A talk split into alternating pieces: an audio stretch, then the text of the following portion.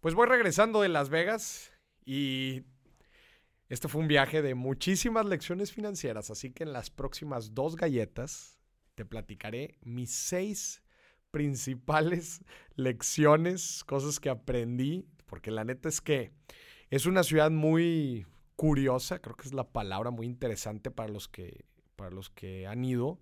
Eh, seguramente me entenderán, pues es un prácticamente es un desierto, es un lugar en medio de la nada en Nevada, este, que, lo que, lo, que lo convirtieron literalmente en un hub de apuestas. Es un, es un centro en donde se enfocaron, se concentraron este, pues grandes resorts en donde tienen sus casinos, pero te estoy hablando que es, pues estos son resorts, son enormes, son, imagínate, cientos y cientos de, cuartos, además de un mall, además de un gran casino, además de una cantidad enorme de restaurantes, de shows, de todo lo que pudiera tener una ciudad. Haz de cuenta que estos resorts lo tienen todo adentro, integrado.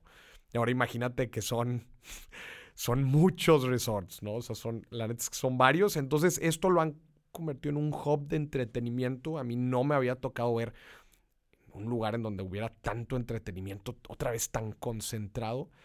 Y obviamente, pues las lecciones financieras no se hacen esperar. ¿Por qué? Pues por muchas estrategias, emociones, tácticas, herramientas, muchas cosas que suceden a lo largo de, toda tu experiencia como turista. Y bueno, justamente en estas galletas te quiero platicar pues de mis principales lecciones. Número uno, primero que nada, si no controlas tus emociones, no controlas tu dinero. Y esto, esto obviamente se da a relucir más por el tema de, las apuestas. Y te quiero platicar un caso muy específico. Eh, pues yo tenía cierto dinero con el que em, empecé a, Empecé con 20 dólares. Con 20 dólares en la ruleta. Para los que conozcan cómo funciona la ruleta, pues tienes el tablero, ¿no? De, tienes eh, números, tienes el, cero y el doble cero.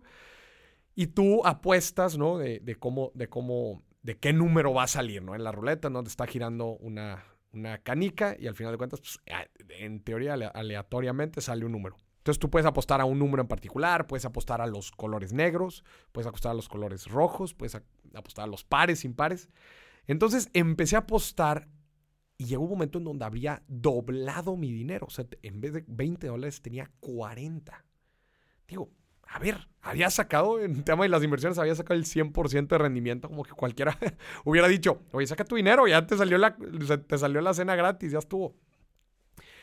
Pero la emoción de ir ganando, la emoción de, entre comillas, la suerte te dobló tu dinero, como que dices, no, pues vamos a seguirle, ¿no? Al final de cuentas, son 20 dólares que antes no tenía y ahora sí. Y entonces esa misma emoción te va llevando, te va llevando. Y después, pues obviamente en el tema de las probabilidades, terminas perdiendo tu dinero. Y perdí mis 20 dólares. O sea, tenía, llegué hasta 40 y, y perdí. Llegué a ceros y dije, Madre mía, qué importante es controlar tus emociones y eso pues yo creo que pasa en todo sentido de, nuestro, de nuestra vida financiera, cuando, nos, cuando, cuando ganamos dinero, cuando gastamos, cuando invertimos, eh, cuando tenemos euforia, ¿no? Eh, cómo todas estas emociones impactan la forma en que tomamos decisiones y cómo tenemos que ser lo más racional posible. Yo siempre digo, tratemos de ser lo más objetivo cuando tomamos decisiones con nuestro dinero. Yo sé que es muy difícil y al final de cuentas somos seres emocionales y racionales. Pero bueno, eso es una gran lección, creo que Las Vegas y creo que es una de las principales razones por las que la casa nunca pierde. Por todo este juego emocional financiero que, que termina jugando en contra. ¿no? Al final estás jugando y tu propia avaricia de decir, oye, si pude doblar mi dinero tan fácil, seguramente lo voy a poder triplicar, pero al final de cuentas es un juego de probabilidades terminas perdiendo. Esa es la lección número uno. Si no controlas tus emociones, no controlas tu dinero. Número dos, creo que eh, este es un típico ejemplo de, que no, no, tiene que ser todo malo. siempre y cuando vayas con un presupuesto a divertirte un rato, creo que, creo que con eso está bien. O sea, yo llevaba un presupuesto muy puntual de cuánto dinero quería apostar y pues quería divertirme un rato, ¿no? Pasar, creo que la pasas bien, te, relajas, te distraes. Y, y, eso me ayudó a que cuando vuelvo del viaje, pues no tenga una cruda, cruda financiera. Ya la cruda moral eso es otra cosa, pero la cruda financiera por lo menos no, porque yo tenía muy tenía un dinero reservado muy puntualmente para apostar. Si lo perdía, no pasaba nada, sabía que era dinero que prácticamente podía perder y, bueno, pues al final de cuentas lo iba a apostar y al apostar pues sabemos lo riesgoso que puede ser. ¿no? Entonces, otra vez la importancia de presupuestar todo, nuestras inversiones de alto riesgo, nuestras inversiones seguras, nuestro ahorro, nuestros gastos, nuestros ingresos. El presupuesto siempre nos va a ayudar a que no tengamos cruda financiera en el futuro. Ese es el consejo y la lección número dos. Siempre tener un presupuesto. La tercera, bien interesante, Las Vegas otra vez es una ciudad construida en medio del desierto. O sea, yo estaba en, en el balcón del hotel y ves literal los alrededores y dices, bueno, es que aquí no hay nada.